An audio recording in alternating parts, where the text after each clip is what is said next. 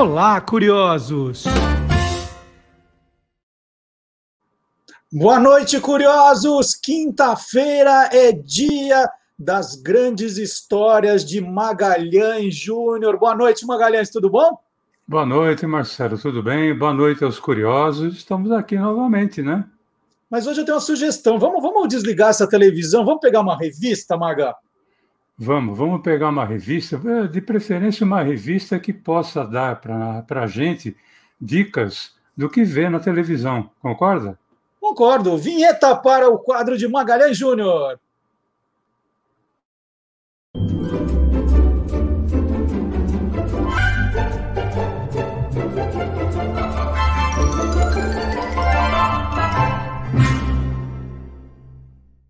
Bom, antes de começar, só queria contar um pouquinho de bastidores, né? Que quando nós estamos produzindo o programa, antes de apresentá-lo, o Magalhães já vai mandando o material de pesquisa dele. E eu fico impressionado com a quantidade de, de, de artigos, é, de recortes, de jornal, de revistas que ele tem no acervo dele. E aí, outro dia, o Magalhães, né, para me deixar com ciúmes, com inveja, ele mandou uma foto da mesa, dessa é a mesa de jantar da sala dele, com um monte de revista antiga, e mandou uma mensagem: Olha a nova remessa que chegou. então ele tem um acervo espetacular né, de revistas, de jornais, que ele vai digitalizando e trazendo aqui. Qual o tamanho dessa sua coleção, Magalhães? Ah, não, não consigo saber, mas eu, eu acho que são sei lá, com certeza são mais de 300 revistas e várias páginas de jornal, porque não é, não é o jornal inteiro que eu, que eu pego às vezes, né? Pega a página que interessa, caderno que interessa, mas é, tem, tem bastante, né? É só você ver a cara da minha mulher. Quanto mais brava ela fica, porque o acervo está cada vez maior. Então vamos, vamos, contar um pouquinho desse acervo, né? falando dessas revistas mais antigas. É, e, e deve ter começado com a, com a, coisa de revistas de rádio, né? É, porque rádio. Quando, quando a TV foi inaugurada, em 1950, o que existia até então, e eram poucas uh, revistas que falavam sobre rádio, né? Tinha, por exemplo, no Rio de Janeiro, a revista do rádio, que tinha sido lançada em 1948. E em São Paulo tinha a revista Radiolar, que tinha sido lançada em 1950, o ano da inauguração da televisão. É, e aí, quais são as primeiras revistas para falar de, de, de televisão mesmo? Marcelo, os jornais falavam um pouquinho da programação da televisão, mas não havia nenhuma é, revista que fosse exclusiva para tratar disso. A primeira revista que surgiu tratando exclusivamente é, da programação de televisão, ela surgiu em 1952 em São Paulo, chamava-se Sete Dias na TV. Eu não tenho nenhum exemplar de 1952, mas eu tenho aqui um exemplar de Olha. 1957, né? já havia cinco anos que essa revista tinha sido lançada e ela era um formato diferente, né? Como como deu para uh, para se ver, era um formato assim de 23 por 9, uh, eh, monocromática, poucas fotos, eram 24 páginas, uh, trabalhava com uma, mostrando a programação diária das três emissoras que haviam, né? É, tinha muita propaganda, embora fossem só 24 páginas, tinha muita propaganda, e haviam páginas que eram específicas de cada uma das emissoras. Na época era a TV Tupi, Canal 3, a TV Paulista, Canal 5 e a TV Record, Canal 7. É, essa revista, Sete Dias na TV, ela circulava somente em São Paulo, então era dedicada exclusivamente à televisão de São Paulo, E no início, até 1957, a, era exclusiva por assinatura. Não, não havia a possibilidade de você comprar número avulso na banca. Uhum. Só a partir de 1957 é que isso começou a acontecer. E nessa esse tipo de revista que eu acabei de mostrar, ela já tinha um, um número de páginas maior, quantidade de matérias maior. Também havia uma um exagero que eu acho na, nas propagandas, mas ela já tratava, por exemplo, de. Eh, tinha matérias mais aprofundadas sobre a programação, né? É, trabalhava um pouco com dicas de televisão, chegou a mostrar, por exemplo, dicas sobre câmeras, como é que as câmeras deveriam se posicionar no set de gravação tal. Uhum. Começou a ser uma, uma revista muito interessante. E, bom, também era única, né? Se não fosse então, interessante. É, é, ela, não, ela, não, tinha concorrente, era só essa ou mais nenhuma. Era só essa. Na época, ela só foi passar a ter uma concorrente em 1960, quando surgiu essa revista aqui, chamada São Paulo na TV.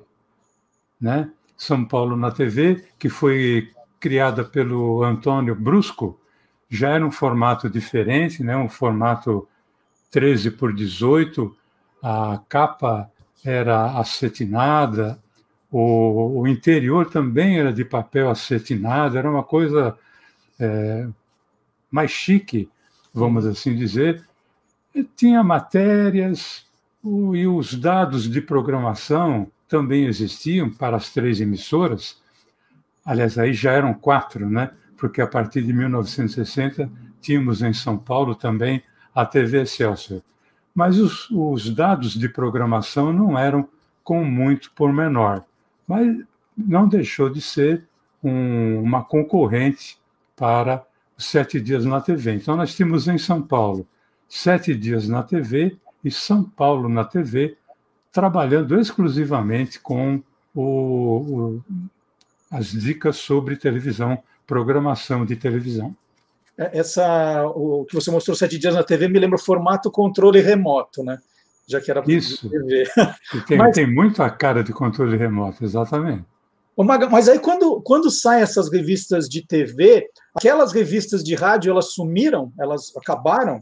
Não, elas começaram a se adequar. Por exemplo, em 1953 surgiu uma revista no Rio de Janeiro chamada Radiolândia, né? Aí, logo depois, logo depois, modo de dizer, né? Cinco anos depois, 1958, ela já se é, adequa, ou adequa, e surge então a Radiolândia e TVlândia. Era uma forma de mostrar para o consumidor que, além de rádio, ela também tratava sobre TV. A revista do rádio também em 1959, ela que tinha exclusivamente o nome é, de revista do rádio, começa a apresentar matérias sobre televisão. Mas ela não tinha mudado o nome. O nome só foi ser mudado em 1958, quando surge, então, a revista do rádio e TV, né? que é para deixar bem claro que ela tratava sobre os dois assuntos, rádio e TV. Mas, pois não. Termina, termina, termina. Não, é, era uma coisa que era necessária, né, Marcelo? Porque não tinha como você mais fugir, a TV já era uma realidade, não tinha como fugir disso. Eu lembro de um nome que, que era bem conhecido, era o Inter, Intervalo, revista Intervalo. Eu acho que é a que eu mais ouvi falar dessa época. Quando é que ela surge? É, a gente ouviu falar duas formas: intervalo e TV intervalo. Uhum. Ela surge em 1963, é, janeiro. Eu tenho aqui em mãos o número 00. Ah, então né? eu TV intervalo pela brincadeira com as letras. Aí. Exatamente, como pegava, tinha o T e o V é, em destaque, muita uhum. gente se referia a essa revista como TV Intervalo. E é, ela é lançada pela editora Abril, formato 13 por 18, um formato assim praticamente de, é, de alguns gibis da própria editora Abril, uma revista com 32 páginas, e é muito interessante que esse número 00, lançado em São Paulo, ele foi um aperitivo, né? Ela praticamente é, mostrava como é que seria a, a revista Intervalo. Ela mostrava algumas matérias, né? E também mostrava como você poderia fazer pesquisa na revista. É, foi muito interessante. Mostrava, por exemplo, é, tinha um programa chamado A Grande Jornada. Então, ela fez uma matéria sobre a Grande Jornada. Ela fez outras matérias sobre outros programas, falando inclusive uh, um problema que já começava a existir, que era a respeito da transmissão esportiva. Né? A, a... É o VAR, é era o VAR já. É, era quase o VAR da época, né? Queriam é. tirar a transmissão esportiva da, das emissoras se não houvesse o pagamento do direito de arena, coisa que iria acontecer lá na frente. E também começava, ela dava praticamente um manual de como você poderia é, procurar a respeito de programas, a respeito de séries, a respeito de novelas que já haviam é, a, né, nessa revista. É, para a época, Marcelo, 1963, ela deixou é, todo mundo babando aqui em São Paulo. E eu queria dizer que a, a revista também foi editada no Rio de Janeiro, mas eram duas edições diferentes, porque as emissoras, as emissoras que havia em São Paulo, só para recordar, era TV Tupi Canal 3, passando para Canal 4, TV Paulista Canal 5, TV Record Canal 7 e TV Celso Canal 9. No Rio de Janeiro eram outras emissoras e o número dos canais eram diferentes. Então, as matérias eram iguais, mas a programação era diferente. Então, eram praticamente é, dois exemplares diferentes. Aqui você possuía um, um tipo de, de programação na, na revista super bem detalhado, com detalhes de filmes, detalhes de episódios de séries, detalhes de capítulos de novela. Era uma TV, era uma, perdão, era uma revista maravilhosa para você poder pesquisar, para você poder até se programar durante a semana. Ô, Maga, Lembrando... você mostrou que a TV intervalo, só intervalo, era tão superior às que estavam antes, né? O que aconteceu com as sete dias na TV e a São Paulo na TV? Elas acabaram? O que aconteceu? Bom, as sete dias na TV, por exemplo, ela foi obrigada a se adequar. Demorou um pouquinho, demorou dois anos. Em 1965, ela surge dessa forma, hum. né? com uma capa, inclusive, semelhante à, à capa da, da Intervalo, surge com um número maior de páginas, né? explora mais as matérias, reduz a minúcia da, da, da programação e ela vai meio que na esteira daquilo que apresentava a, a revista Intervalo. Mas ela ainda não era, ela não conseguiu atingir o, o nível que a revista Intervalo atingiu, tanto que ela teve uma, uma sobrevida, vamos assim dizer, até 1967. Ela permaneceu, mas não, não, não, não havia jeito, né, Marcelo? Sim. E, e a São Paulo na TV? A São Paulo na TV ela já tinha algum formato diferente, mas ela também procurou se adequar, tá vendo? Ela já apresentava uma capa é, de uma outra forma. Inclusive, queria mostrar aqui uma, uma capa que era muito comum na, na época, capa com os cantores da Jovem Guarda, Erasmo Carlos, Vanderlei, Roberto Carlos. a São Paulo na, na TV, também aumentou o número de matérias, diminuiu a, a minúcia da programação, né? mas ela fez uma coisa que nenhuma outra emissora tinha feito até então. Em 1966, ela começou a falar sobre a audiência das emissoras. Uhum. Tinha ali uma página, tinha notícias e manchetes da, das emissoras, tal, etc., mas ela mostrou uma, uma coisa que ninguém mostrava, a audiência.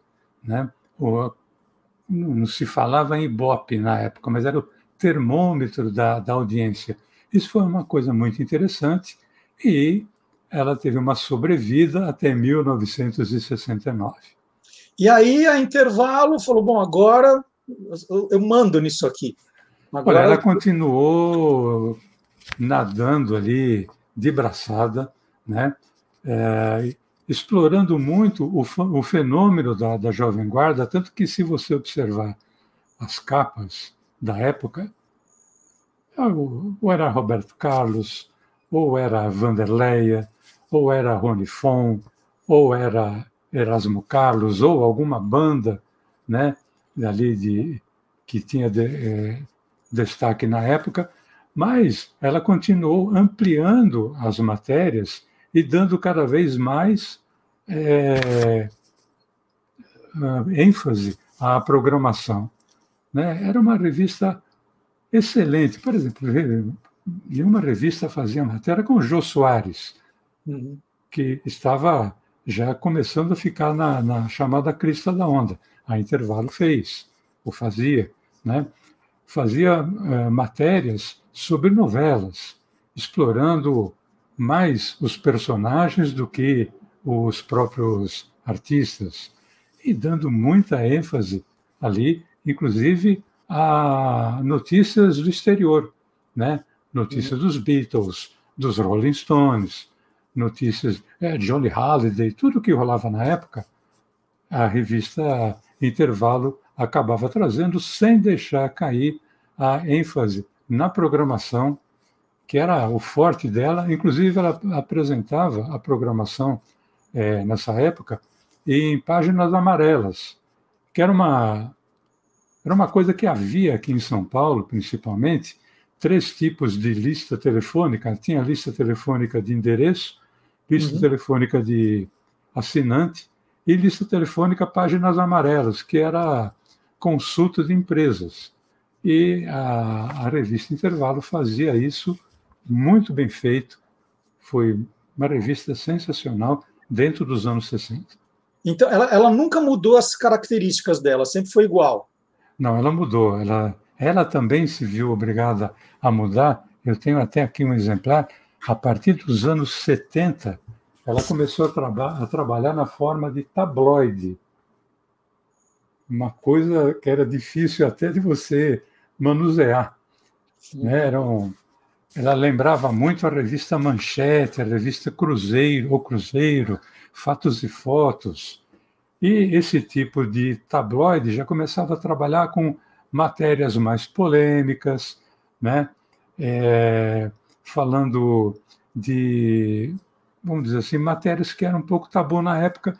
Vamos lembrar que era 1970, né? época dos hippies, época do, da contracultura, época uh, da Tropicália, e a, a revista Intervalo ela trouxe muito disso na, na época, é, trabalhando com matérias mais de, de cunho polêmico, abrindo para é, dar notícias sobre lançamentos de discografias, de discos, né, livros também, mas nunca, nunca deixando de apresentar a ênfase à programação. Essa foi uma característica da revista Intervalo, que durou nesse formato até 1972. E, e aí ela foi a última a, a falar da, das coisas de programação, que depois a revista de TV virou muito revista de fofoca, de celebridade, e, e menos de TV. A, a, aí acaba, então ela foi a última?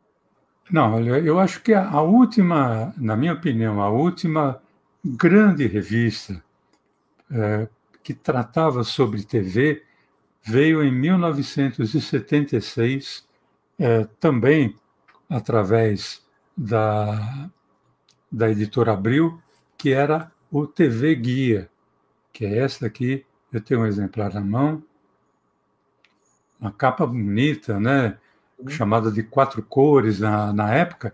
E a TV Guia, embora ela não tenha tido uma vida muito extensa, ela durou seis meses no máximo, mas em termos de TV aberta, ela foi a última grande revista.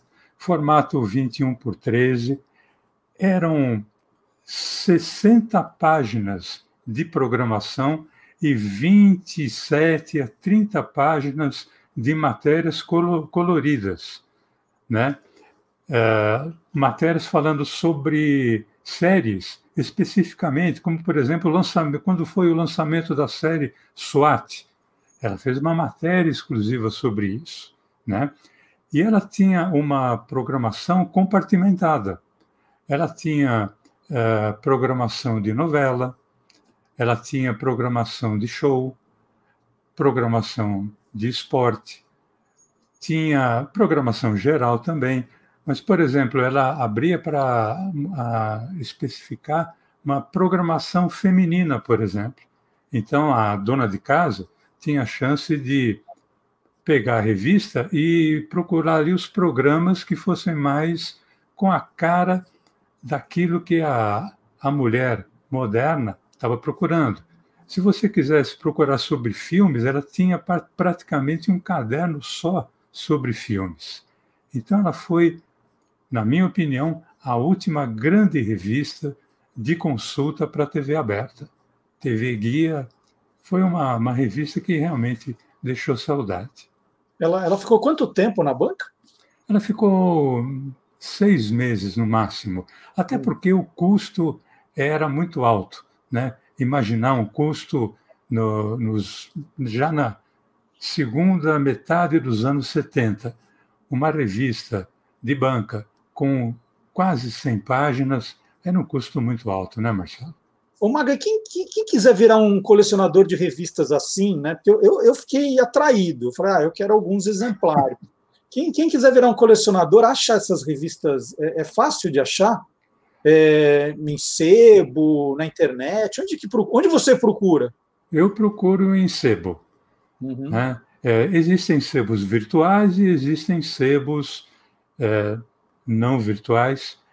Precisa ter. Eu, eu sou daqueles que ainda gosto de ir a um sebo, ainda existem sebos aqui em São Paulo, e ficar ali pescando. Né? Esse tipo de revista aqui, Marcelo, como por exemplo eu tenho o Sete Dias na TV, eu não encontro mais. Uhum. Eu, eu acho que os últimos exemplares que haviam em sebo, eu arrematei. Né? Claro que possivelmente existam outros colecionadores que devem ter.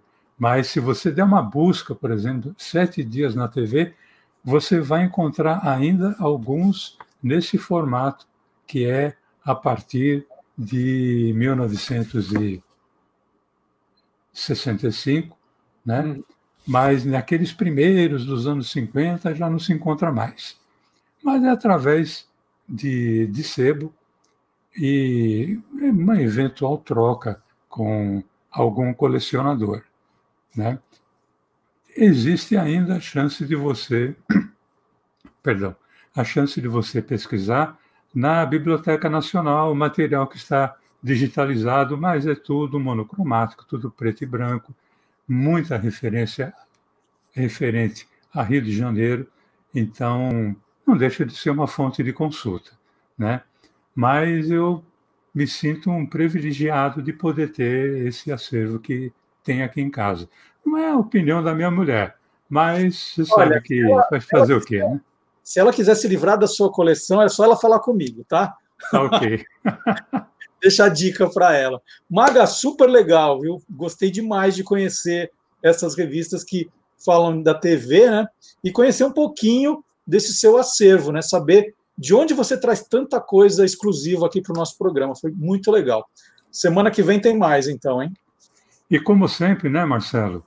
Aquela dica que você dá a respeito da pessoa, né, colocar ali o like, né, o sininho e tal, etc. Você não falou disso hoje ainda. Mas é, é que as pessoas já até já sabem, tem que se inscrever no nosso canal, dar o like, fazer o comentário e curtir o programa também aos sábados, das 10 ao meio-dia.